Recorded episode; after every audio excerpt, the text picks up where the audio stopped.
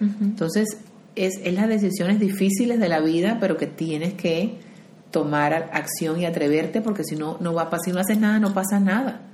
Entonces, yo prefiero que pasen cosas que mejoren mi vida a que, a, que pasen cosas que sigan dañando mi vida. Entonces, en eso he sido muy radical siempre, sigo siéndolo, lo hice cuando, cuando ganaba muy poquito y, no tenía eh, eh, el poder en el trabajo, tenía el poder de defenderme yo, siempre lo he tenido.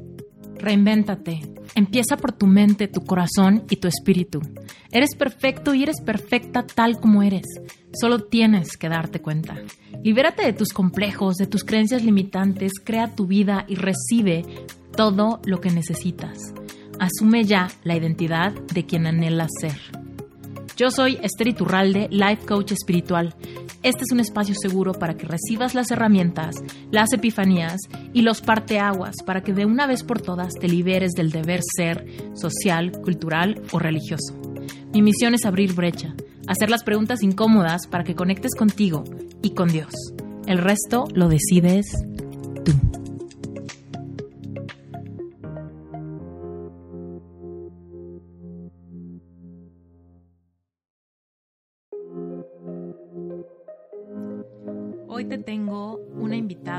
Muy especial.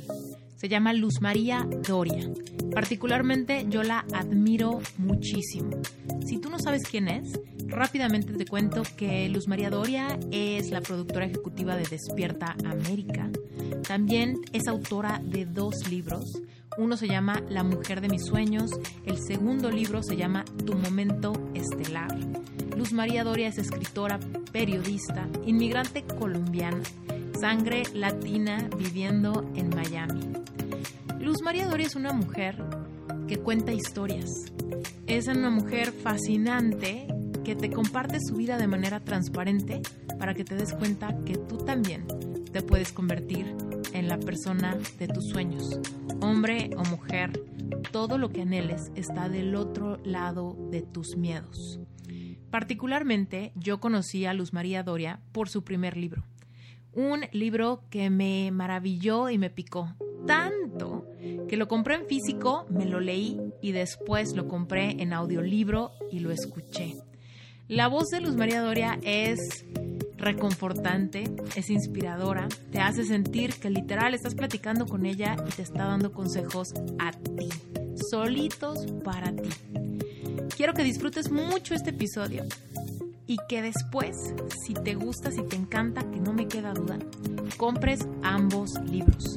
Si tú eres una persona que realmente quiere lograr cosas, tiene muchos sueños, quiere trabajar en su vida profesional, lograr convertirse en la persona que quiere ser, sin desconectarte de tu corazón, son libros que le van a sumar mucho a tu vida. Así que sin más por el momento, nos arrancamos con este episodio que estoy segura te va a abrazar el corazón y te va a dejar muy motivado y motivada. Luz, más hay algún perdido en mi comunidad que no sabe quién eres. Ajá. Cuéntanos quién eres de tu ronco pecho, a qué te dedicas hoy en día. Ok.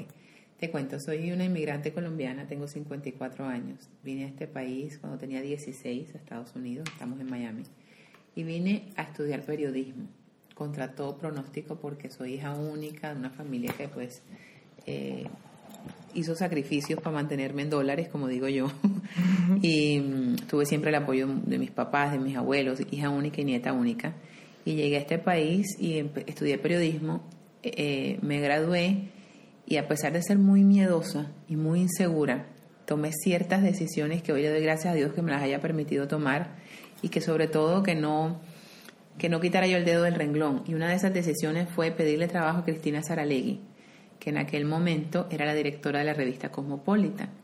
Yo leía Cosmopolitan cuando estaba en Cartagena. En Cartagena no pasaba nada más que llegar en revistas, siempre lo digo. Entonces cuando conozco a Cristina a través de sus palabras, eh, me empoderé, sentí que yo podía lograr cosas. Se volvió como una mentora que, sin saberlo, ¿no? Yo dije, yo quisiera trabajar un día con ella. Y resulta que ese cuento de que hay seis grados de separación entre dos personas es totalmente cierto. Un amigo mío, que justo hizo el prólogo de, La mujer de mis sueños, Fernán Martínez, en ese momento trabajaba para Julio Iglesias, estamos hablando de hace 30 años, 35 años. Y yo le digo, Fernán, yo quiero que me consigas una cita con la directora de Cosmopolitan. Y Fernán, que no hace esas cosas porque él normalmente no hace ese tipo de favores, me consiguió la cita. Yo llego a esta oficina aquí cerca en la calle 36, donde yo me conocía la historia detrás de cada portada. Yo te juro que yo entré a ese lugar y yo decía, yo quiero trabajar aquí. Y a los tres meses me llamaron y me dieron mi, mi posición como redactora. Y ahí empecé a trabajar con Cristina, trabajamos juntas tres años. Ella se fue a la televisión. Me acuerdo que yo me puse muy triste, era mi primera jefa y me dijo, no llores, que te voy a, voy a devolver y te voy a, voy a tener mi propia revista y tú vas a ser la directora. Y yo le creí, le creí porque cuando me dijo que se iba a la televisión no creí mucho. Y de ahí trabajamos 10 años, eh, luego cuento toda la historia en el libro, fue una época maravillosa. Eh, además, un privilegio trabajar con una periodista, eh, con la periodista hispana más importante de los Estados Unidos. Y luego peleamos, peleamos justo en la, cuando el 911, el 911, y de ahí me vengo a la televisión, me vengo a trabajar a Univision como productora eh, y trabajo aquí hace 18 años. Cuando cumplo 50 decido escribir un libro, La mujer de mis sueños, solamente Esther, porque me quedé un día pensando, voy a cumplir 50 y me convertí en lo que yo soñé, yo soy la mujer de mis sueños. ¿Qué voy a, voy a escribir un libro para agradecer y para ayudar a cuatro miedositas una tú. Además pensé que eran colombianas, no, no pensé que iba a ser una mexicana. Y gracias a Dios, pues hoy en día ya, como digo yo, creamos un club de mujeres visibles e invencibles. Porque una de las cosas que me ha enseñado eh, convertirme en autora es que todas nos parecemos mucho, muchísimo, muchísimo. Entonces, eh, soy productora ejecutiva del programa Despierta América de Univisión, programa en vivo todo de lunes a viernes, cuatro horas y, pues lo combino con, soy periodista y, tengo ahora esta nueva vida de escritora, me invitan a muchos eventos, doy conferencias. Luzma, ¿cómo, ¿cómo le hiciste en ese tiempo cuando llegaste, cuando después de esos tres meses conseguiste tu primer trabajo, para no petrificarte por el miedo de algo demasiado grande que te estaba pasando? Te lo pregunto porque mucha de mi audiencia, en el momento en el que se empiezan a dar los sueños, entra este saboteo de decir, si yo me atrevo a realmente querer y recibir este sueño, me atrevo también a perderlo, a no ser suficiente. Qué buena pregunta, nunca me la habían hecho. Fíjate que me acuerdo incluso que fui en noviembre, creo, y en febrero me llamaron. Pero yo tenía tantas ganas de trabajar ahí yo no sabía cuándo iba a pasar, pero yo sabía que iba a pasar. Yo dije, si ya yo llegué donde Cristina y ella me entrevistó y ella me dijo, cuando tenga algo te llamo. Hombre, y sucedió un día bonito, fue el 14 de febrero. Me acuerdo que su asistente me llamó y me dijo, levántate y vente en pijama que tienes trabajo.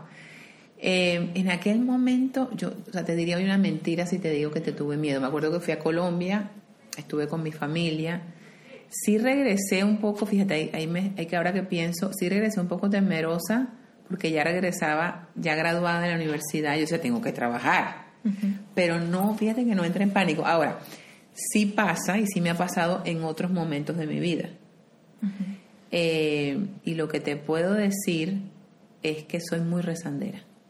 Mm. Entonces, cuando tengo muchas ganas de que algo pase, y por supuesto nos pasa a todos, ese enemigo que se llama miedo y que te inventa cosas, y que es el que te dice que no te van a dar el trabajo o que quién eres tú para que este proyecto se te dé o, o, te dice te hace creer que el éxito es el privilegio de alguien más. Eso todo es un miedo que se metió en tu cabeza disfrazado de metiche envidioso o de metiche envidiosa y te inventa todas esas cosas. Yo gracias a Dios ya lo reconozco. Existe no te voy a decir que lo que lo aniquilé y lo combato con mucha fe Justo ayer escribía un post en Instagram, eh, ¿qué le diría yo a la luz más chiquitica? Puse una foto mía con mi papá. Y lo primero que se me vino a la cabeza fue decirle que no tuviera miedo, que la vida es tan maravillosa, está llena de sorpresas bonitas. Lo que pasa es que tendemos a pensar en las sorpresas feas. En, ay, si me llaman y me dicen que mi familia, que mi papá se murió, o que mi hija no aparece. O sea, todas estas cosas que nos atribulan, que además no, gracias a Dios no pasan porque yo creo que el 80% de las preocupaciones no se hacen realidad. Entonces ya yo he aprendido que tengo que tener mucha fe, que tengo que ser positiva, que este Dios, y aquí no quiero yo eh, servir de evangelizadora, sino pensar que tenemos que creer en algo superior. Tú le pones el nombre que tú quieras. Para mí es Dios, yo soy católica, soy muy rezandera, tengo mucha fe y pienso que este ser superior permite que me pasen cosas buenas. Y entonces tengo que cultivar mi alma para ser optimista, tengo que eh, ser generosa, se nos olvida ser generosos, tengo que ser agradecida. En la medida que yo agradezco todo lo bueno que me pasa, incluso hasta lo no tan bueno, porque algo aprendes, la vida se te vuelve como una ecuación matemática donde las bendiciones se multiplican. Lo tengo absolutamente garantizado. De hecho, tengo un librito en mi mesita de noche donde todos los días escribo las cosas por las que tengo que dar gracias. Pero además si lo lees te mueres de risa porque antes yo era mucho más, eh, ¿cómo se diría? Daba gracias por cosas más importantes, digámoslo así. Ahora, exacto, grandes. Ahora doy gracias, trato de ser mucho más analítica. Voy por la vida pendiente a las señales, mirando todo. Y recuerdo que una de las cosas que puse este año fue que iba entrando yo a un evento, y te vas a reír, y había que caminar no sé cuántas cuadras, y de pronto pasa un señor, había mucha gente más vieja que yo, no sé por qué paró conmigo. Dijo, señora, ¿quiere que le dé, que la lleve hasta allá? Yo, ay, sí, gracias. Y me monté al carrito y esa noche dije, gracias por permitir que ese señor me llevara hasta la puerta y yo no tuviera que caminar. Porque en ese momento me sentía que no iba a poder llegar. En fin, son muchas cosas por las que doy gracias por, por esa llamada que te dice que el examen salió negativo. Eh, doy, gracias por todo. Entonces, cuando tú educas a tu mente y a tu corazón, como digo yo, el, cerebro y el alma tienen que estar muy bien nutridos. Eh, esa ansiedad no se cuela tan fácilmente. Y entonces no piensas eh, que, que, no te va a pasar, piensas que te va a pasar. Y es más, vives la vida como en una constante eh, emoción de cuándo me van a decir que sí. Y me pasa con, por ejemplo, mi hija ahora eh, está, aplicó para una, para una maestría y ella misma, mi hija tiene 23 años, me dice, mami, ya este mes me dicen, me contestan. Y si no, le digo, ¿y si sí? Es que cuesta lo mismo. Entonces, es simplemente eh, cambiar la manera en que funcionamos. En tu primer libro mencionas eh, la ley de la atracción. Ajá, creo como manifestamos un reflejo de lo que somos capaces de creer que es posible. También mencionas eh, una de tus autoras favoritas, también es una de mis autoras favoritas, Marianne Williams. La conocí. Uf, no sabes. Eh, ahí mencionas una parte de que cuando somos capaces de admirar algo que alguien más tiene, hacemos posible para nosotros también. Y eso que admiramos de alguna manera ya está dentro de nuestros. Háblanos, ¿cómo es que funciona esto? Porque yo sé que hay mucha gente que nos está escuchando que dirá, yo admiro mucho esto en mucha gente, pero no lo he visto dentro mío. ¿Cómo lo saco? Porque no lo crees. Yo siempre he dicho que lo que pasa por tu mente pasa por tu vida. Yo también tuve esa incredulidad. Y, fíjate que muchas veces lo hablo con mi mamá, que es absolutamente incrédula, y me dice, eso es mentira. Entonces, si yo digo que voy a ser millonaria, voy a ser millonaria. Digo, si estás convencida que lo vas a lograr y haces porque hay que tomar acción. O sea, no es como que te quedes esperando en la ventana que te lleguen los millones. Lo que es una serie de circunstancias que te van a llevar a cumplir eso que tú quieres lograr. Toda yo soy muy observadora de las historias de éxito y todas las historias de éxito tienen algo en común. Las personas sabían, que lo, sabían lo que querían, es muy importante, y siempre lo vieron posible. Lo que pasa, como mi mamá no ve posible ser millonaria. O sea, ella, ella duda de, que si yo, de que si ella piensa que va a ser millonaria, entonces ya hay una duda y esa duda impide que esa señal llegue al universo. Yo estoy segura de que tú todo lo que le mandas al universo, bueno y malo, se te devuelve. Entonces yo creo que la ley de atracción es estar en sintonía con el universo, es creer que, vas que lo vas a hacer posible, es planear Fíjate que siempre digo que de las cosas que me enseñó Cristina es este refrán gringo, no sé si existe en español, que dice, el que no tiene un plan lo que planea es fallar. Tú tienes que tener un plan para lograr lo que quieres. ¿Qué vas a hacer tú para que este podcast se convierta en un programa de televisión? O sea, tienes que reunirte con ejecutivos de televisión, tienes que ver lo que está haciendo la competencia, tienes que ver qué no están haciendo para tú llenar ese nicho. O sea, hay que preparar, siempre insisto, prepárense. No lleguen a un meeting sin saber de qué van a hablar. Estudien, sigan aprendiendo. Entonces, la ley de atracción existe y, la, la, la haces realidad el hecho de que tú pongas todo de tu parte para prepararte para conseguir eso. Eh, he oído muchas historias de, de personajes que incluso eh, hacen cheques de millones y lo guardan y lo ven y lo ven posible. Mm, Jim Carrey. Exactamente. Eh, de, de, siempre tú ves, ayer justo antier entrevistábamos a Ana Gabriel y decía que ella eh, siempre se miraba eh, en un escenario con mucha gente desde chiquita y le pasó. Entonces que mucha gente lo... A mí me pasó, yo fui muy incrédula, incluso mi problema era que yo veía el éxito como el privilegio de alguien más. Y durante muchos años trabajé reportando ese éxito. Ahora, yo hoy estoy convencida que el éxito es ser feliz. Eso, eso lo tengo muy claro. Pero el hecho de tener bienes materiales, el tener un éxito profesional que de alguna manera reconozcan el trabajo que uno hace, es porque uno se prepara, porque siempre eh, trata de reinventarse, como se llama tu podcast. Trata de, de, como digo yo, lo resumo, caminando la milla extra. O sea, hay gente que se queda aquí, otra que sigue. Esa que sigue es la que lo logra. ¿Sabes qué me he topado yo? Que muchas veces tenemos la esfera de lo que creemos que es posible, nuestros sueños a veces están fuera, entonces en este intento de expandir la esfera del lo que yo creo que es posible para mí, hay veces que nos quedamos en ese intento de más certificaciones, más cursos, más perfección, más estudio. Pero no tomas acción no, a través, ¿por qué? Porque el mismo, el, el, mismo miedo no te, no te permite ver lo posible. Entonces, si no sales y tocas esa puerta o haces esa llamada o mandas ese email, no va a pasar nada. Nadie se va a enterar de todas esas certificaciones ni de todo lo que tú sabes. Uh -huh. O sea, es una mezcla de todo. No puede haber una cosa sin la otra. Uh -huh. Entonces, tú dirías que pa para ampliar esa barrera de lo que es posible, primero es un acto de dar el brinco. Sí, ¿no? atreverse. Como este pajarito, ¿no? Que apenas va a volar por primera vez, se avienta el sí. nido y tiene que tener fe que las alas van a funcionar. Sí. Oh, y a lo mejor el pajarito no vuela la primera vez. Mm. Eso es lo más importante. Que cuántas veces nos hemos caído y nos tenemos que volver a levantar y seguir. Uh -huh. Lo que pasa es que muchas veces el pajarito se cae y ya piensa que ya fue el fin. Entonces, el otro día veía una actriz española que se ganó un premio Goya a los ochenta y pico. Uh -huh. y, lo, y, también lo escribí porque esa señora, eh, que además creo que no era ni actriz, era una señora que la, que la castearon para un papel, entonces lo hizo muy bien y tenía todo el derecho a que la, la premiaran. Eh, uno, los sueños no tienen edad ni fecha de vencimiento. Entonces ya porque si no, pues ya tengo 55, no, a lo mejor te va a pasar a los 60, mm. porque los 55 míos a lo mejor son los 23 tuyos.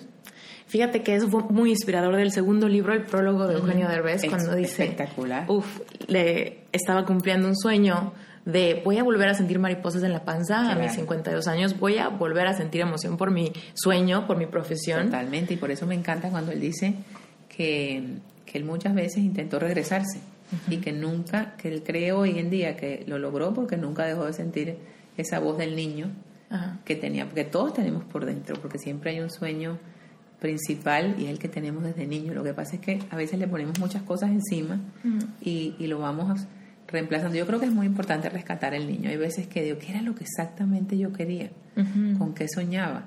Y, y, ahí es donde te das cuenta de que o llegaste más lejos o no hiciste o te fuiste por otro lado. Uh -huh. Fíjate que a mí mucha gente me pregunta, Esther, ¿cómo le hago para descubrir mi propósito? Eso es tan, un problema tan generalizado que a mí me asusta. Y ahí...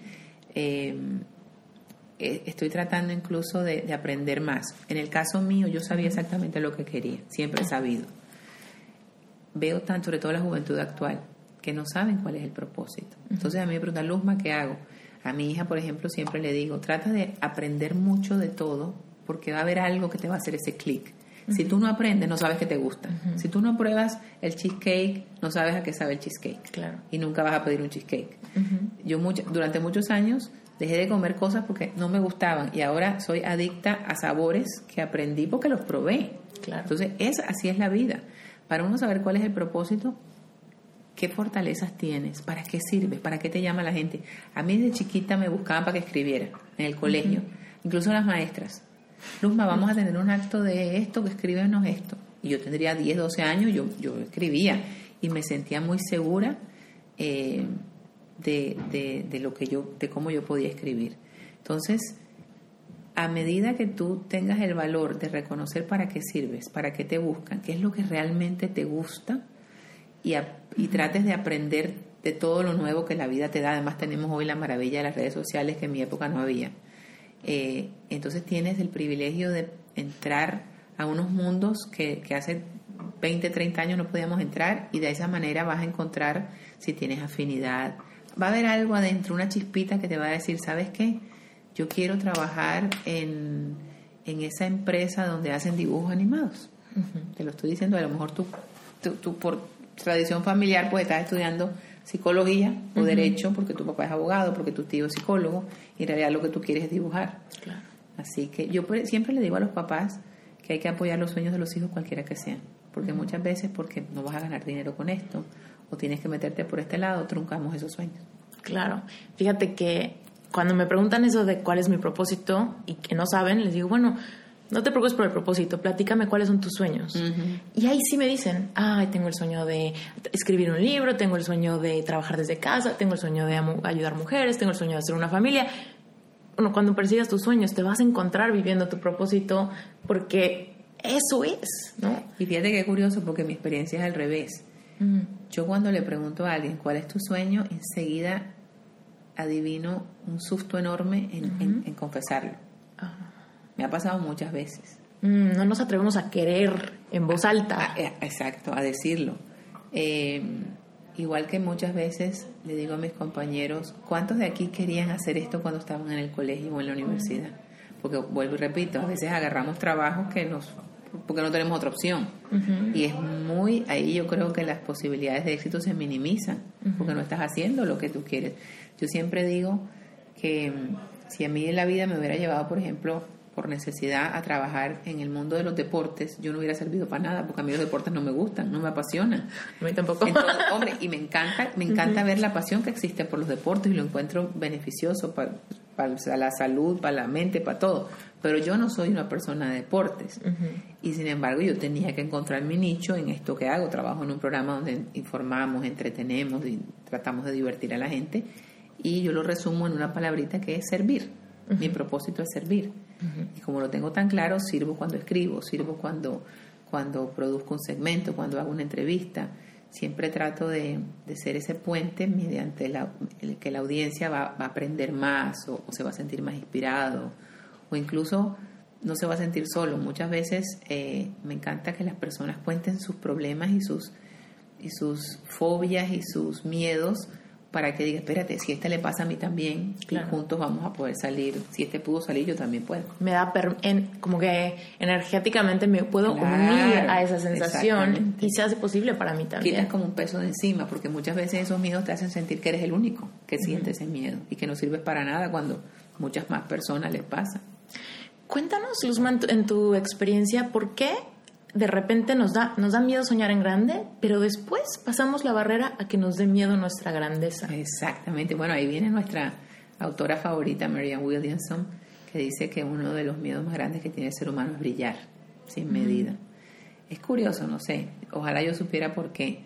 Yo, los, yo lo que sé es que existe y que muchas veces nos negamos el privilegio de seguir triunfando por miedo a que, a que a ver, yo tengo una, una teoría y esto pues no, no, soy psicóloga ni nada. Yo pienso que en la medida que te haces más visible, eh, corres peligro de que estés más en el ojo público y se den cuenta de realmente de tus debilidades, de todo. Yo trato de ser muy real. Yo nunca, yo, o sea, si tú como lectora sabes que yo cuento exactamente lo que me pasa precisamente porque tenemos que ser vulnerables, porque no se puede vender ese esa foto de la ejecutiva perfecta, no, soy una, sí soy una ejecutiva de 54 años, voy a cumplir 55, que gracias a Dios he trabajado mucho, que sigo aprendiendo, pero mañana se puede acabar lo de la ejecutiva. O sea, las empresas no abrazan, y las empresas nos pueden dejar de, necesitar y, y, la, y, lo que queda es el alma, pues lo, como yo impacto una vida de, una persona. yo pienso que eh, el miedo a brillar es eso, el miedo a que te, a que te te agarren y te digan, ah, pero mira, tú hiciste esto mal, que, la gente, que, te, que, te, que te expongas, ¿no? y, pero bueno, el éxito viene con eso, justo lo, lo comentábamos esta semana, no sé si has visto el nuevo video de, Calle de René de Calle 13, donde dice que, que a veces eh, extraña al muchacho pobre. Y personalmente pienso que uno no se debe quejar de las bendiciones, pero también entiendo que en la medida que tienes más éxito la vida también se complica, pero es por eso yo siempre dije con la mujer de mis sueños que, que una de las conclusiones a las que yo llegaba cuando estaba muy abrumada y, y tenía el estrés del que sufrimos todos, decía, pero espérate, esto era lo que tú querías, esta es la consecuencia del sueño cumplido. Cuando tú ves que la agenda se complica, que tienes que empezar a, no, cancelo esto para tener esto, cuando tienes que empezar a priorizar, cuando gracias a Dios tienes a tres personas pidiéndote cosas al mismo tiempo, es porque vas por el buen camino. Lo malo es que no te pasara nada y nadie te llamara y no tuvieras ningún compromiso.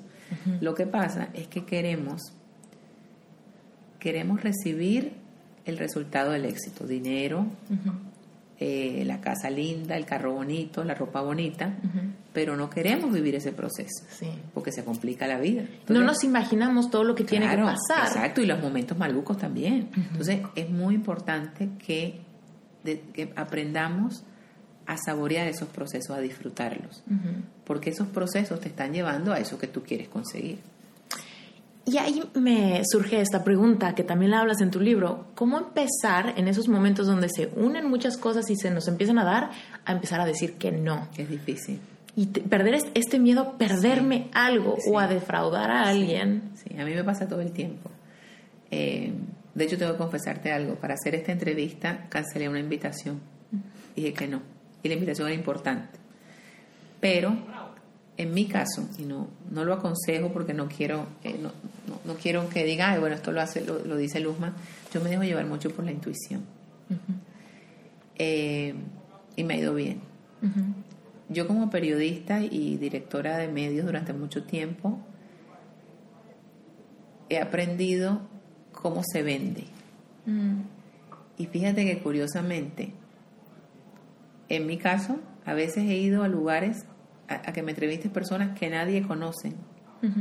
Gracias a Dios me han entrevistado programas muy importantes y periodistas muy importantes, pero quizás yo le hubiera dicho a un artista, no vayas ahí que nadie te va a ver. Yo hago lo opuesto. Yo hoy, cuando mi intuición o mi corazón me dice, ve, voy. Porque yo no sé, mi misión es servir. Y yo no sé en este momento quién nos puede estar viendo o escuchando y le estamos sirviendo. Entonces, en ese momento mi intuición me dijo, cancela esto y vete con esto. Es difícil, no hay, no hay, no hay fórmula. Eh, mucha gente incluso me dice, ¿por qué te complicaste tanto la vida? Porque la vida se me complicó mucho. Mi, mi vida, yo soy una señora que trabaja y ahora tengo que viajar mucho, gracias a Dios, y tengo que ir a muchos lugares, tengo que estar pendiente de tener más ropa porque ya no puedo estar yendo a todos los lugares con la misma chaquetica. ¿Tú me entiendes? La vida se, complica. Pero en mi caso, mm, estoy tan enamorada del servicio que estoy dando que no lo considero sacrificio y voy a seguir en esto mientras me siga sintiendo así. En el momento en que esto, y volvemos a tu pregunta, en el momento que esto se me vuelva un problema, ya no puedo disfrutarlo, no puedo seguirlo. Claro. Ya, ya, ya es otra cosa. En el libro mencionas, eh, en el primero, no, en el segundo mencionas que la intuición a veces nos dice hasta qué ropa ponernos. Totalmente. Esa sabiduría interna de, que de repente estamos preguntándole a alguien, vamos a comprarnos algo y le mandamos foto a la mamá, al hermano, a la abuelita, se me ve bien este o el otro. Y nunca nos preguntamos a nosotros, ¿cómo me quiero ver? ¿Esto me hace sentir cómoda? ¿Estos zapatos de tacón me están matando los pies o no? ¿No? Y a veces esa intuición nos dice hasta si estamos en una relación tóxica, si podemos perseguir un sueño, o si, o si debo de agarrar el teléfono en este instante y, decirle a Luzma, mañana me haces un espacio. ¿no? Sí, sí, exacto. Mm. A mí me pasó con, con, la portada de tu momento estelar. la mujer de mi sueño fue One Take. Eso fue la, la, foto y escogimos. La portada de esta fue muy difícil. Yo quería que fuera así. O sea, yo quería tener estos tenis, yo quería vestirme de rosado, todo. Incluso eh, eh, la editorial me dijo que fuera esta, la de que está atrás, igual que La Mujer de mis Sueños, también en algún momento se pensó otra, pero yo la tenía muy clara que era esta. Esta estuvo un poquito más enredada. Mira, ¿y estás vestida al revés? Sí, sí, mira, vestida al revés, sí, sí, pero me encanta siempre el, color. Y soy adicta a los tenis. Siempre digo que uno camina más rápido hacia los sueños en tenis. Em, pero vuelvo y repito, no era una, no era una, ¿cómo se dice? Eh, no, no fue como, ay, déjame, ay, déjame poner tenis porque las se usan. No, era algo que quería yo transmitir. Quería dar esta, como, es, es duro el trabajo, tenemos que estar muchas horas caminando, corriendo, y, uno en tenis está más cómodo. Entonces fue como que un concepto eh, muy orgánico que se me vino a la mente y, y, hoy en día yo te puedo dar ir a una conferencia con tenis, me siento absolutamente cómoda. De hecho, Rachel Hollis, que es una gran mentora también y amiga, eh, siempre nos reímos porque decimos que, que las dos en eso coincidimos, que nos encantan los tenis. Yo creo que llegas a un momento en que, en que cultivas tanto tu, tu alma, que yo lo comparo a las señales, ¿no? Cuando tú tienes tu alma eh, tranquila, en paz, la paz es muy importante. Cuando tú estás en paz, haces que la señal te llegue fácil. Cuando estás enredada, hay interferencia. Y por eso se confunden, eh, se te confunden los propósitos. No sabes si es tu intuición o miedo. Ahora me agarró la tos, pero es parte de la vida real. Entonces yo creo que, que lo principal es que te cuides tú y te cuides tu alma para que, para que todo fluya. Sí.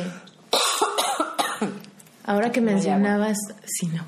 ahorita que mencionabas el tema de los tenis, eh, yo también en algún momento decía, pero es que si es algo importante, tienes que ir de tacones. es como, son los estereotipos. Ponte primero. Bueno, te cuento, yo de directora a los 24 años, yo también lo cuento. Tus collares de perlas. Yo era una señora decentísima. No tiene nada que ver, es como tú, lo que tú proyectes, lo que tú te sientas, lo que te haga sentir feliz. Mm. Porque además, si regresamos al tema de que atraemos aquello equivalente a cómo nos sentimos o lo que creemos que es posible, mientras que yo estoy aquí caminando como gallo espinado, estoy más preocupada por eso que por conectar contigo, que por verte a los ojos, que por sentir esa empatía, porque estoy incómoda, me estoy sintiendo forzada, metiéndome en el zapato de la cenicienta que no era, ¿no? Bueno, siempre doy el ejemplo, hablando de Rachel Hollis. En enero, eh, Rachel Hollis es una, autora bestseller en, inglés, en español también tiene libros y ella me invitó el año pasado a su conferencia en Minneapolis. La invitación me llegó en Instagram. Me llegó por Instagram. Ella me escribió. Yo no lo podía creer. Y yo me acuerdo que cuando yo recibí la invitación, yo dije, voy a ir a hablar en inglés, que hablo inglés, pero no perfectamente. Eh, voy a viajar, era el Día del Padre, creo, era un día de esos, sí, el día, sí fue en junio. O sea, como que yo misma me enredé y dije, yo puedo decir que no, nadie se va a dar cuenta. Le dije, no, pero yo quiero ir. Y dije que sí, me fue muy bien, gracias a Dios. En enero, una amiga mía le invita y mi amiga me dice, acompáñame. Y yo feliz, dije, qué rico porque me voy relajada, ahora sí de espectadora. 24 horas antes, me escribe Rachel, ya tiene mi teléfono, me manda un texto y me dice, Luzma, uno de los panelistas se enfermó, ¿tú puedes venir? Yo no tenía ropa, sea, nada, ya yo iba, me iba para, para Fort Myers con la maletica y los tenis de, para, pasar el fin de semana. Y yo sí voy a ir. Y cuando llegué allá le dije, déjame contarlo, porque quiero que estas cuatro mil mujeres sepan que a veces el universo, Dios o como quieras llamarlo, nos pone las oportunidades, pero no en el tiempo que nosotros pensamos. Y entonces, ¿qué hacemos? No estoy preparada, no lo voy a hacer. Ojo, es importante estar preparado, pero hay veces que nos agarran fuera de base, como digo yo, hay que atreverse. Si eso me hubiera pasado a mí cinco años antes, digo que no. Y sin embargo me fui sin peluquería, sin nada, eh, y, la pasé divino y, fui a cumplir mi propósito que era servir. Entonces, primero hay que perder el miedo, hay que, hay que atreverse y sobre todo hay que dejar y entender que el universo fluya en sus tiempos, que a lo mejor no son en los nuestros. Lo ideal sería que fuera todo perfecto, ¿no? Que yo estuviera flaca, bonita, con ropa, todo y me llamaran, pero no, muchas veces nos agarran en el momento menos pensado. Totalmente. Sabes, hay un, hay un libro que a mí me gusta mucho, se llama El Gran Salto. En ese libro explica que hay dos emociones que son muy similares, el miedo y la emoción. Que son iguales, nuestro, nuestro cuerpo las siente iguales, hay una diferencia. El miedo es sin respiración y la emoción es con respiración. Porque sentimos lo mismo, pero cuando tenemos miedo estamos y respiramos poquitos y estamos como contraídas. Y, la misma emoción, si le metemos bocanadas grandes de aire, se empieza a transformar en un sentimiento de emoción, de I like this, this is great, ¿no? Y el otro es como, no me gusta, me petrifico. Y eso me encantó porque desde, desde que leí ese, eso, empecé a respirar yo. Claro, Y ya me cacho y vengo manejando a verte y estoy Y yo, respira. Exactamente. ¡Ah, qué emoción! ¡Qué emoción! Voy a una edición. ¿Tú sabes qué me pasa a mí? Me pasó con el miedo al avión. Mm, claro. Yo soy, yo era, o sea, yo llegué a levantarme y a cancelar vuelos a ver a mi papá enfermo en Cartagena porque ese día yo decía, no puedo montar en este avión porque se va a caer. Aparte yo era fatalista. Mm. Y hoy en día me monto en los aviones convencida de que voy a aterrizar. Ese miedo lo convierto en qué maravilla que voy a dar una conferencia. Si no me monto en el avión no puedo llegar a la conferencia. ¿Y cómo? Y, me, lo disfruto. Yo antes era paralizada en ese avión, no hacía nada. Sí, dame una pastilla que me tumbe. Y, además ninguna me agarraba. Mm. Era tanto el miedo que me agarraba cuando aterrizaba. Entonces llegaba a los lugares zombies. Y empecé, eh, que es lo que te he repetido, empecé a ver lo posible. Empecé a disfrutar el proceso. No te digo que soy la más feliz en el aire. Me ha tocado ya hasta aterrizajes de emergencia, pero los he sabido manejar. Entonces, eh, yo creo que, que, por eso es tan importante que no solamente tengamos claro el sueño, sino que nos preparemos psicológicamente para cumplir ese sueño. Porque a veces le dejamos todo al sueño y nosotros no hacemos nada por nosotros mismos. Claro. Entonces se nos olvida cómo es el proceso y, nos enfermamos de ansiedad eh, y, y, muchas veces incluso lo cumplimos, pero nuestro cuerpo ya no tiene la emoción de, llegamos a, la meta y ya estás muerta porque porque no, te cuidaste. no estás no puedes disfrutar porque sufriste tanto el camino de llegar. Exactamente.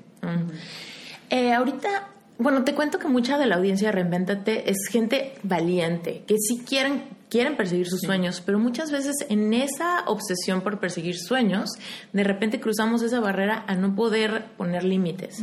Porque decimos, tanto lo quiero, tanto quiero mi momento estelar, que voy a hacer lo que sea. Que voy a hacer lo que sea, o voy a dejar que me hablen mal, o voy a dejar que quizá, que quizá no.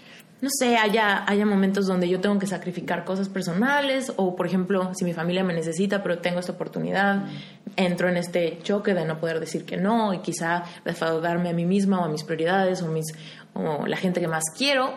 Y y tú lo hablas muy bien en tu libro, como desde el inicio, desde esas piedritas en el zapato que mencionas, desde tan joven, ¿cómo, ¿cómo fue? ¿O cómo le podrías explicar a la gente que nos está escuchando cómo empezar a poner límites, aun cuando todavía no tienes un título, cuando todavía no sientes que tienes derecho a poner límites? Quizás hasta un jefe. Sí, eh, siempre tuve algo muy claro. Fui una, fui una miedosa rara, o he sido una miedosa rara. Siempre dije que nadie iba a sabotear mi carrera. Mm. Nadie. Y yo recuerdo que yo era la más chiquita de la oficina y, me acuerdo perfectamente de eso que cuenta porque era una señora que tendría cincuenta y pico de años, yo tenía 21 y, me la tenía montada, como decimos en Colombia, y yo no me, dejé, no me la dejé montar. Otra cosa, yo oigo, incluso ayer lo hablaba con una amiga profesional madura y me decía, estoy en una situación de mi vida difícil, me divorcié, porque yo le daba un consejo de cómo ella me contaba un problema y yo le aconsejaba de cómo yo lo haría. Y me yo no puedo hacer eso porque si hago eso me veo en el peligro de perder mi trabajo y no me puedo dar el lujo de perderlo. Ahí solamente hay una decisión, o lo haces o no. O sea, o sí o no, dos. dos. Y si dices que no, todo va a quedar igual. Si te atreves, puedes cambiar.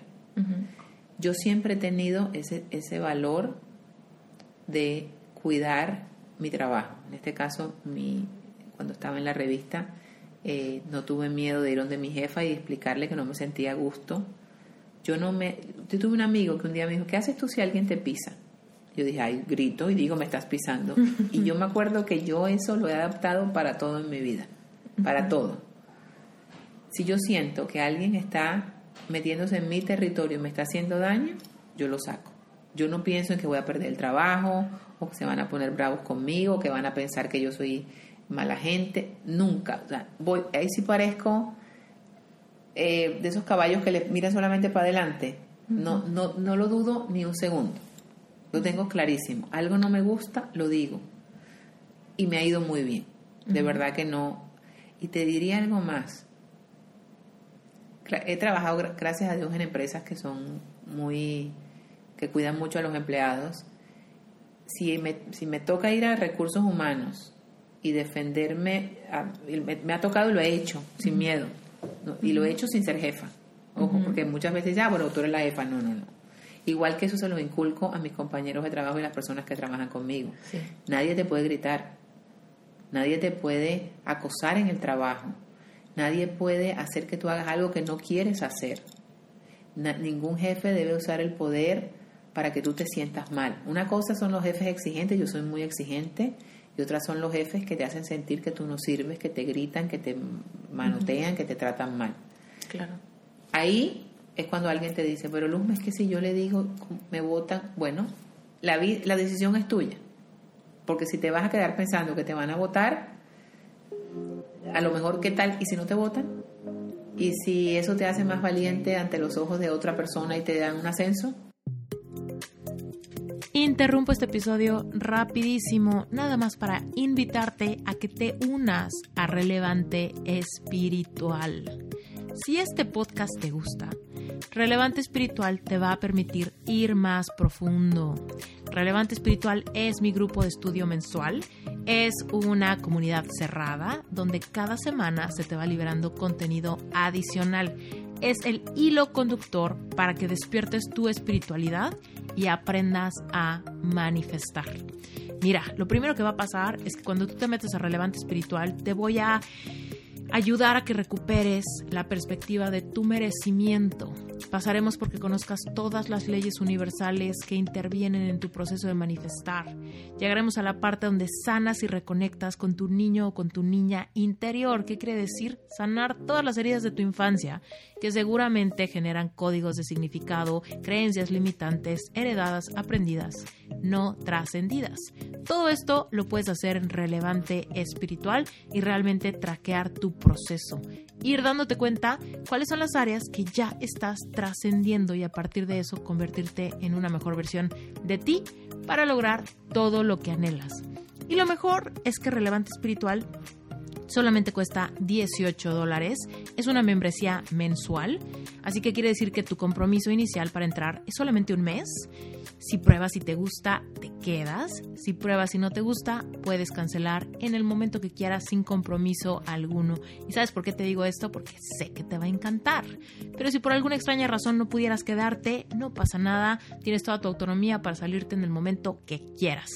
Si te interesa conocer más de Relevante Espiritual, recuerda que en las notas del episodio está la liga. Si le das clic a esteriturralde.com diagonal relevante espiritual, te vas a ir directito a la página web donde hay un video donde te explico qué es, de qué hablamos, para quién está diseñado y sobre todo cómo funciona.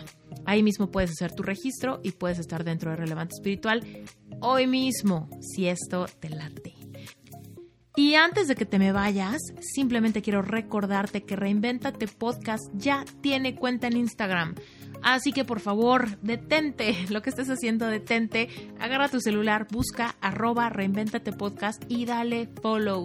No sabes cómo me va a encantar que te unas a la comunidad de Instagram, porque por ahí te voy a avisar siempre que haya episodios nuevos, dinámicas nuevas, giveaways, rifas, un montón de cosas que tengo planeadas hacer para la comunidad de Reinventate Podcast. Así que, córrele, arroba Reinventate Podcast, síguenos, únete y listo. Nos seguimos con el episodio.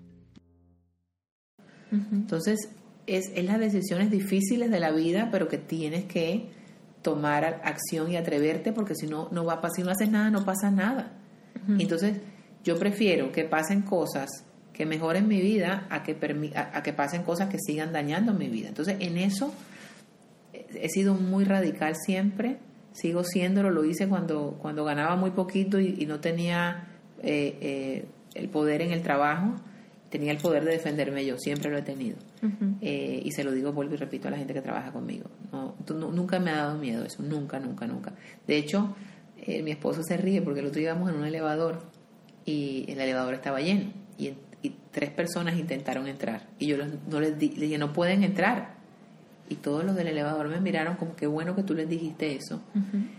Y las personas se pusieron bravas conmigo porque yo no las dejé entrar. Yo dije, yo soy responsable. ¿No ve que aquí dice que son, son 10 y ya con ustedes van a ser 13? Si esto se cae es por una irresponsabilidad. Claro. Y cuando, es más, yo le dije, me acuerdo, le dije, si usted está de apuro, yo me salgo y usted entra, pero no pretenda que caigamos, que vamos todos aquí. Cuando llegamos me dice mi esposo, tú te vas a buscar un problema por, por, porque la gente no está acostumbrada a que alguien no te deje entrar en un elevador y no me importa. Me da, me da, no me da ni cinco de miedo, me defiendo. Más tristeza me daría que yo por quedarme callada cierre ese elevador y ese elevador se caiga por, no yo, por yo no haber dicho nada. Entonces, Claro. es el silencio muchas veces el cómplice de cosas, de cosas muy malas que nos pasan.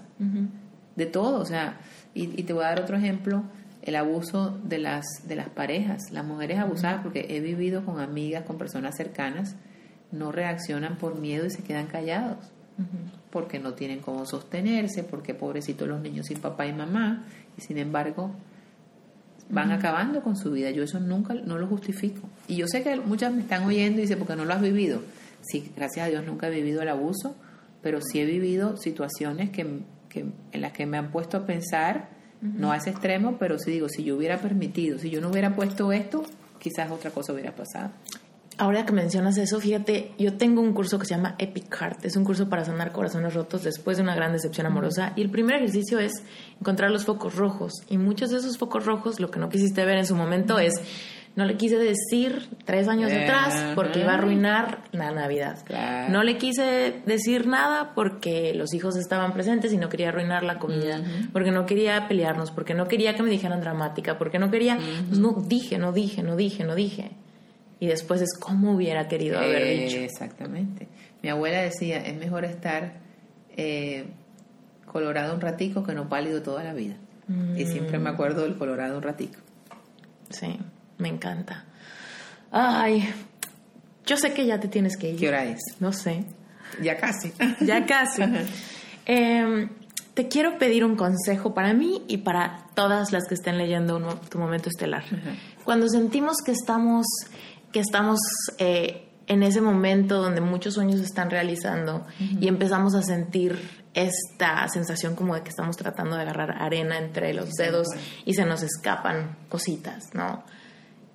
¿Cuál sería tu consejo? ¿Cómo, cómo empezar a, a tratar de dejar de controlar y dejarnos disfrutar este momento, est- esta serie de momentos estelares? A ver, a mí me dicen controladoria. Ya con eso te cuento todo. Y te lo voy a decir desde mis 54, casi 55 años. Yo creo que es importante, más que controlar, vigilarlo todo. Sí he aprendido que hay cosas que tienes que soltar y dejárselas a Dios, que son incontrolables.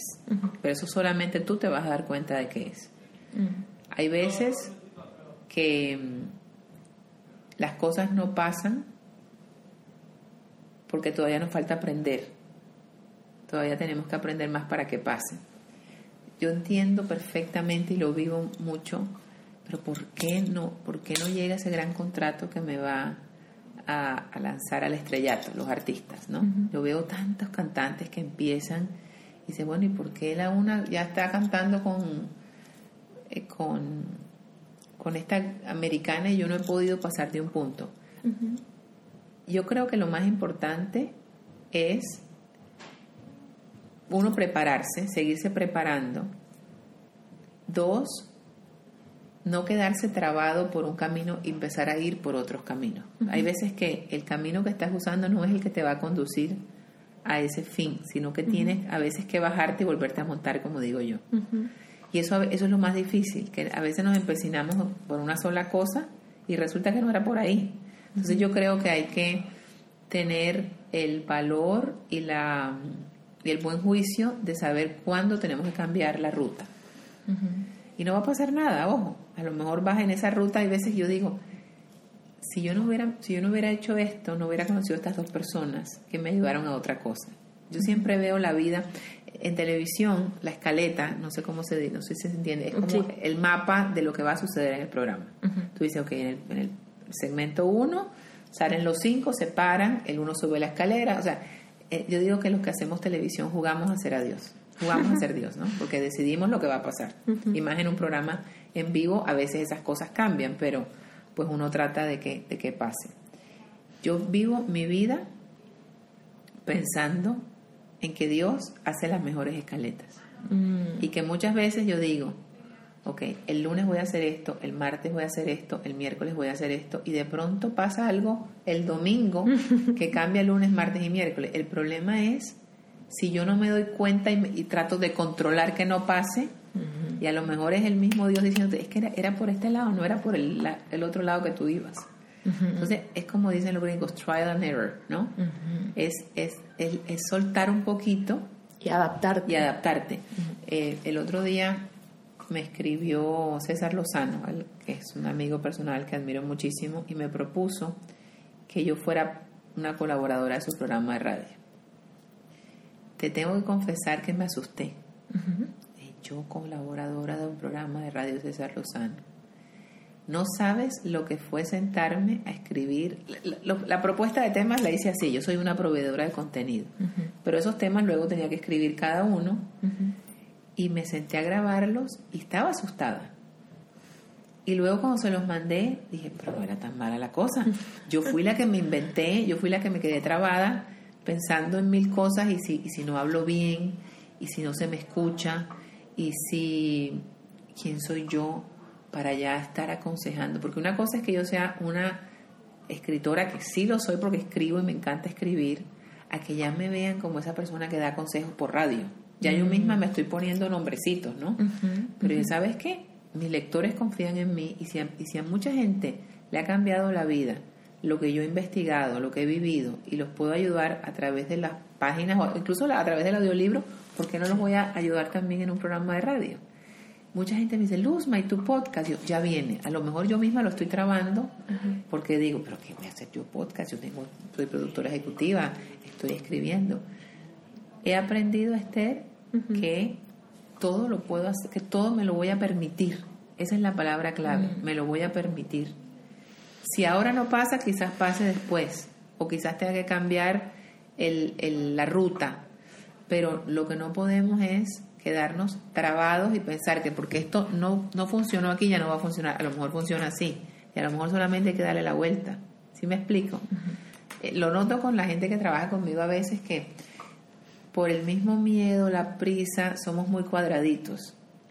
Y dice, no, pero es que yo no, ¿y por qué, y si, por qué no lo hacemos en un supermercado en vez de hacerlo en el estudio?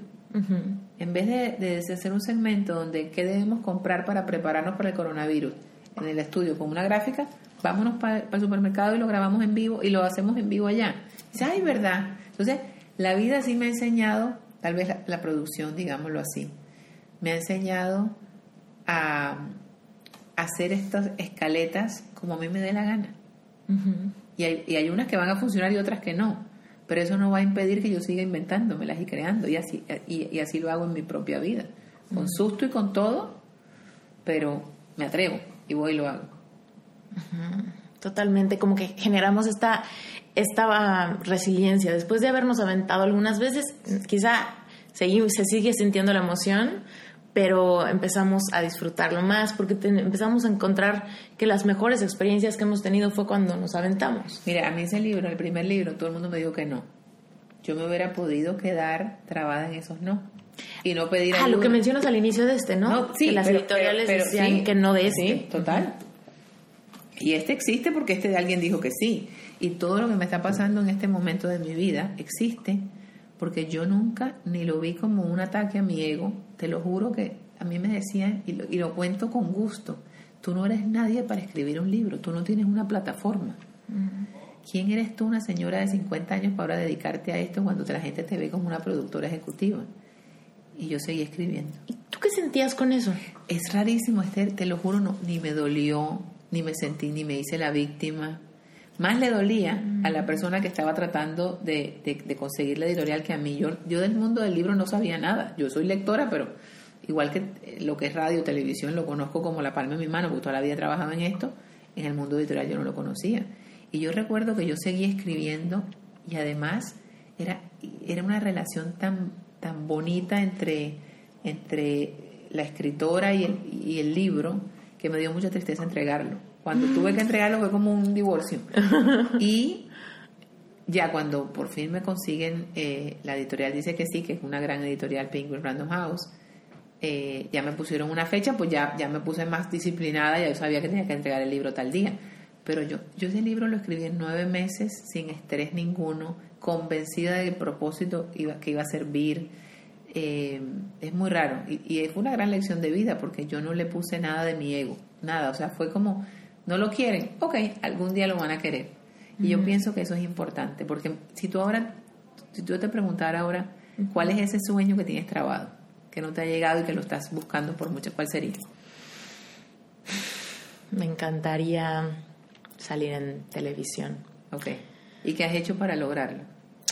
Ah, pues empecé con lo que mejor se me da, que es la hablada. Ajá. El podcast, por ejemplo, fue una necesidad de desbordarme por ahí, porque yo me desbordaba en mi casa sin nadie o en mis momentos de meditación o mis momentos con Dios y de repente decía yo, es que me quiero desbordar hacia afuera. Ya me desbordé muchos años hacia adentro. Ajá. Y entonces dije, no importa que nadie me oiga. Empecé a grabar con mi micrófono y empecé Claro. a sacarlo y empecé a, es- a esperar que cayera en tierra fértil. Y hoy que todos los días me dicen, te, te encontré por casualidad en Apple Podcast. me pasa lo mismo. Te encontré por casualidad en Spotify. Me dio curiosidad el nombre, ¿no? Y yo digo, es que esto yo lo soñé ya. Claro. Esto yo lo vi ya. Claro. Ya el milagro lo tenías listo. Ahorita lo que Pero fue desapegado, Claro. porque nada más fue, fue una necesidad mía. Yo ya me cansaba de desbordarme y de reciclarme. Y era como, ahora quiero desbordarme para, para afuera, a ver dónde caigo. Entonces, ahí está. Ahora, si tú quieres salir en la tele, ¿qué vas a hacer para salir en la tele? O sea, a lo mejor ese, vas a crear ese canal de YouTube que nos va a llevar a todos ahí primero. Sí. Ahí está. Y muchas veces quizás el fin no sea la tele, quizás sea Netflix. No sabe uno para dónde, por dónde le va a llevar el, Mm, el como el, el especial de Brené Brown. Eh, Está en mi vision board. Espectacular. Espectacular. Exactamente. Entonces, eso es lo rico de la vida. que, que quizás hacemos el... Sí hay que tener un plan, pero hay veces que Dios juega con ese plan, lo transforma y lo vuelve algo mucho mejor. Lo que pasa es que nosotros nos quedamos eh, trabados en, en- en lo chiquito. En este caso, si a mí me hubieran dicho, eh, si yo hubiera creído el quién eres tú, tú no tienes plataforma, pues yo me hubiera quedado con mi libro guardadito. Imagínate todo lo que me hubiera perdido. Llevaría cinco años que nada de esto hubiera pasado. Y otra cosa muy importante, que siempre la repito y me la dijo una amiga un día, cuando tú no aceptas una invitación a algo, cuando tú dices que no a algo, que, que, la- que alguien quiere que tú hagas, no solamente te estás negando a ti la posibilidad de hacerlo, le estás negando a mucha gente la posibilidad de que se beneficie. Entonces, que en este caso, que sea una bendición. Entonces, al tú negar una bendición para ti, le estás negando bendiciones a otra persona, a miles de personas. Tú no sabes. Entonces, eso también lo tengo siempre muy presente. Y por eso trato de, de confiar en mi intuición y decir, ok, voy a hacer esto porque si hago esto, más personas se van a beneficiar de esto. Entonces, eh, yo creo que, que lo malo es cuando ese miedo a brillar o el miedo a, a sentir que no vas a ser capaz te deja guardadita y, y no va a pasar nunca nada ni para ti ni para el resto. ¿El hecho de que puedas escuchar tu intuición tan fácilmente fue algo que se te dio natural o es algo que, no, que cultivaste? Es, es cultivado. Yo lo que yo soy, a mí la gente me dice, eh, y me lo repiten mucho, y por eso te lo digo, la gente dice, mira, tú escribes como si estuvieras hablando con uno. Tu libro, tus libros me los leí y no pude parar de leerlos. Hab- Escucharte hablar me da tanta paz. Todo el mundo me lo dice, en- en México, en Colombia, en Puerto Rico. Entonces yo escucho mucho y analizo y digo, sí, yo gracias a Dios, aunque tengo una vida que puede ser complicada, porque si tú vas a- al control room de Despierta América a las 9 de la mañana, quizás entres y me encuentres gritando por la emoción, pero yo hoy en día, a mis 54, casi 55, sí puedo decirte que tengo mucha paz en mi vida porque pedí siempre tenerla y porque he trabajado para tenerla. Yo quiero tener paz, aunque dicen que el otro día creo que leía a Coelho que dice que la paz es, es síntoma de que ya no tiene sueños. Ay, qué pena con usted, señor Coelho, pero yo tengo sueños y tengo paz. Lo que yo no quiero es que los sueños me estresen. Claro. Yo quiero tener el estrés propio de mi responsabilidad, pero no quiero contaminar mi, mi proceso hacia la consecución de mis sueños con sin dormir o sin poder comer o no, yo quiero yo quiero ser optimista, yo quiero tener fe y esto todo lo he conseguido leyendo, leyendo historias motivacionales. ¿Cuál Eh, es tu libro favorito? a ver, te- tengo muchos libros que me encantan. Hay un libro que cambió mi vida, que empezó el cambio en mi vida, que fue Los Cuatro Acuerdos. Me lo leí un 31 de diciembre. Eh, descubrí a, a un Robin Sharma que me encantó eh, porque me enseñó que no tenía yo que tener un título para ser líder. Mm, Y cuando yo te digo líder no es ni siquiera para tener el poder ni para ir adelante, es para defender lo que yo pienso que debo defender, no tener miedo a defenderlo. Eh, también me ayudó mucho eso. Eh, de los nuevos me encanta Elizabeth eh, Gilbert. Elizabeth Gilbert me encantó con Eat, Pray and Love, pero hay, eh, ay, ahora se me olvidó Super Attractor, Elizabeth Bernstein, ¿puede ser? Ah, Gabby Bernstein. Gabby Bernstein, I'm sorry, sí, Gabby Bernstein. Me encanta Gabby Bernstein. Eh, me leí The Universe, el univer- el- The Universe Has Your Back. Back. Me encantó. Sí. Primera vez en mi vida que iba en un avión leyéndolo y no me di cuenta cuando aterricé. Eh, sin duda es mi amiga y la, la- la admiro muchísimo, Rachel Hollis. Que Rachel Hollis, al, al contrario de todas nosotras que somos más poéticas, es al pan pan y al vino vino. Me Sus encanta. nombres de los libros a mí me fascinan. Claro, amiga, Wash your de face. disculparte, wash your face, claro. Entonces, Stop apologizing. Exacto. Oh. Y ella es así, ella es al pan pan y al vino vino. Entonces yo soy una mezcla de todos mis autores favoritos. César Lozano, eh, me encanta. Eh, tengo muchos, muchos. Pero yo creo, mira, ahorita me estoy leyendo, me he demorado leyéndolo, pero me lo estoy disfrutando, eh, la historia del, del CEO de Disney. Me encanta leer historias de personas exitosas.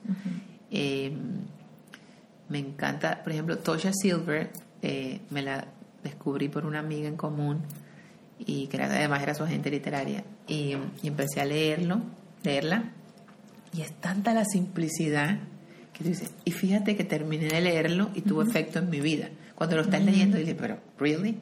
Y sí, llega un momento en que, en que te va calando. Eh, es esa necesidad de que ahorita que no me da pena decirlo, yo vivo, yo, yo cada vez que estoy manejando o estoy, yo rezo mucho, yo soy muy rezandera y hablo mucho con Dios.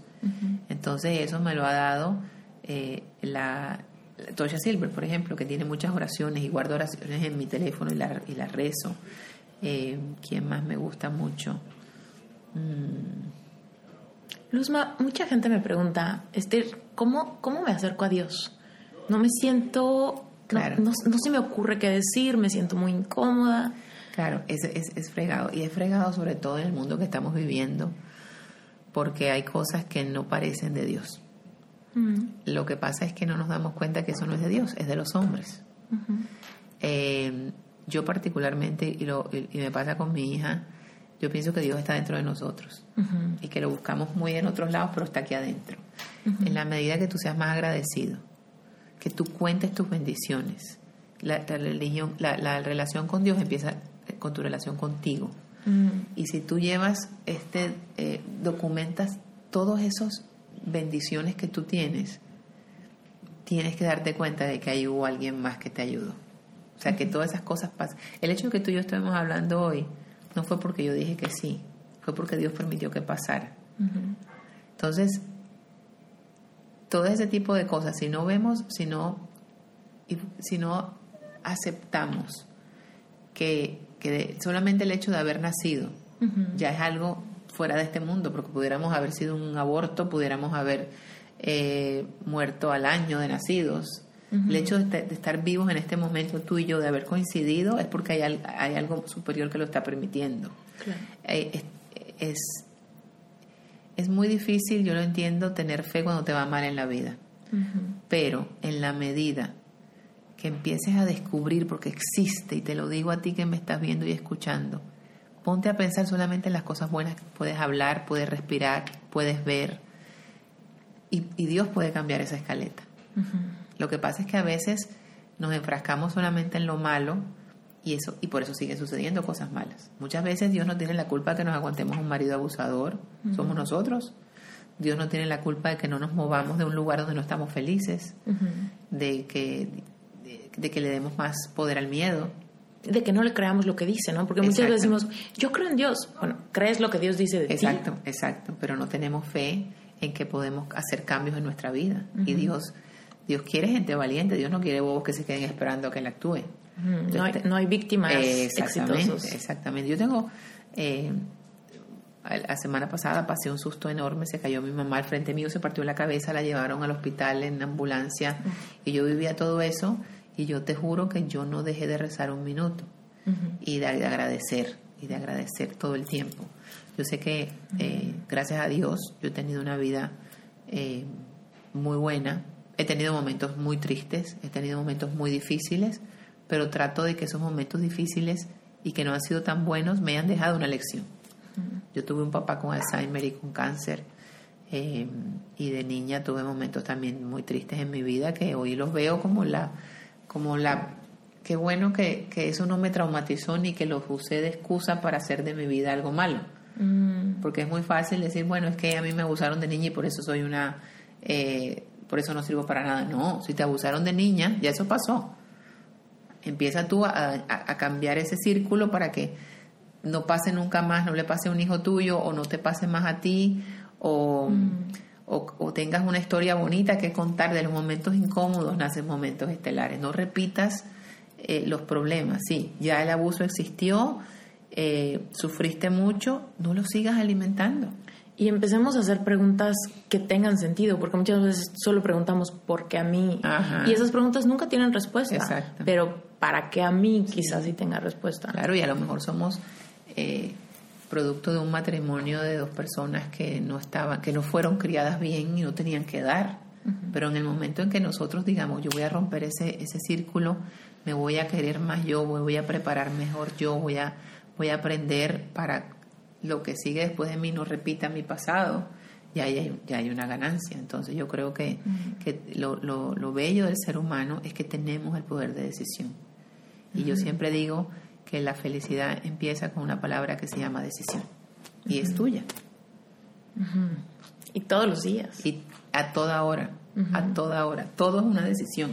Todo es una Todo es una decisión. Por eso es importante a la hora que dicen que es mejor tomar las decisiones por la mañana que por la noche. Eh, todo, todo tiene su, su truco, ¿no? Eh, que antes de tomar una decisión debemos escribir todo lo bueno que nos puede traer y todo lo malo que nos puede traer. Lo que pasa es que a veces el ego o, o la misma rabia hace que tomemos decisiones Por impulsadas. Eh, exactamente. Reactivas. Exactamente. Entonces, cuando tomas decisiones basadas en ego, basadas en rabia, basadas en Demostrarle en- en a deseo alguien de venganza, eso no va a funcionar. Eso lo que crea es una cadena de sinsabores. Y nos vamos a lo mismo de hace rato. Tú estás atrayendo aquello que, que viene desde Eh, tu intención. es- estás construyendo. Podrás hacer lo mismo, pero si vienes desde una intención de amor, va- vas a sembrar semillas. Si vienes desde una intención de Sí. para que lo vea, para que Sí. se entere, para que se les quite. Sí, exacto. Oprah Winfrey dice, es una gran lección de Oprah Winfrey, dice que la intención que tú le mandes al universo es la misma intención que el universo te va a devolver. Muy de acuerdo. Luzma, cuéntanos, ¿va a venir un tercer libro? Quiero un tercer libro, eh, a ver, empezando porque el segundo no estaba en los planes. Eh, el tercero debería haber sido el primero, que era una novela. Yo siempre quise escribir una novela. Entonces, si voy a escribir un tercer libro, creo que es una novela, la tengo medio empezada. eh, pero es una novela donde voy a aplicar todo esto mismo que estamos hablando, pero con ficción Mm. para hacerlo mucho más entretenido. Va a ser una novela romántica. Eh, ya empecé. Lo que ahora en este momento no estoy, no, no, no estoy enfocada en eso. Creo que en, en unos meses, si volvemos a hablar, te voy a decir que sí. Tengo otras cosas que estoy haciendo.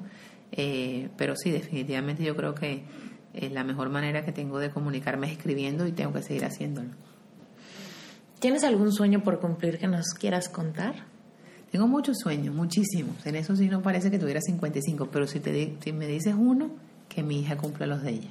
Mm. Eso sí tengo. Quiero quiero ver, ver que mi hija cumpla los de ella. Mi sueño es que mi hija cumpla los de ella. Me encanta. Gracias por haber estado en Ay, Reinventa. gracias a ti. Ha Gracias sido por tanto cariño. un honor tenerte. Yo sé que muchísima gente va a estar embobada contigo y con tus libros. Y bueno, pues gracias por... Gracias y queremos, vamos a darle las gracias a una persona que conocemos, que es Ingrid Macker, que ayer nos escribió y dijo, ay Luma, eh, esta niña te quiere conocer, te admira, te tiene mucho cariño. Por eso es muy bonito servir de puente. yo, yo, creo, yo también creo mucho y hago mucho eso. Si ustedes pueden hacer que otras personas logren cosas, háganlo. Sé que a veces es engorroso porque no tienes tiempo de mandar el texto, de hacer la llamada, pero se siente muy bonito. Entonces, gracias a Ingrid que nos conectó y que, y que, y que Dios la puso para que esto sucediera. Totalmente. Un besito. Gracias por haberte quedado hasta el final de este episodio. No sabes el privilegio que es para mí tener esta comunidad y saber que hay tierra fértil del otro lado de este micrófono. Así que Sin más por el momento, te quiero dar gracias si ya me dejaste un testimonial en Apple Podcast. Gracias si usualmente me mandas pantallazos del episodio que estás escuchando, me tagueas en Instagram, en Facebook, en Twitter, por todos lados. No sabes de verdad lo feliz que me hace y lo mucho que me entusiasmas para generando contenido, seguir trayéndote invitados fascinantes como el de hoy. Y bueno, pues sin más por el momento, de verdad te quiero mandar un abrazo gigante. Recuerda que puedes conectar conmigo en cualquier momento vía Instagram. Siempre contesto y siempre contesto yo. A veces me tardo un poquito, pero siempre contesto. Así que gracias, gracias, gracias por todo y nos vemos hasta la próxima. Yo soy Esther Iturralde y esto es Reinventate Podcast.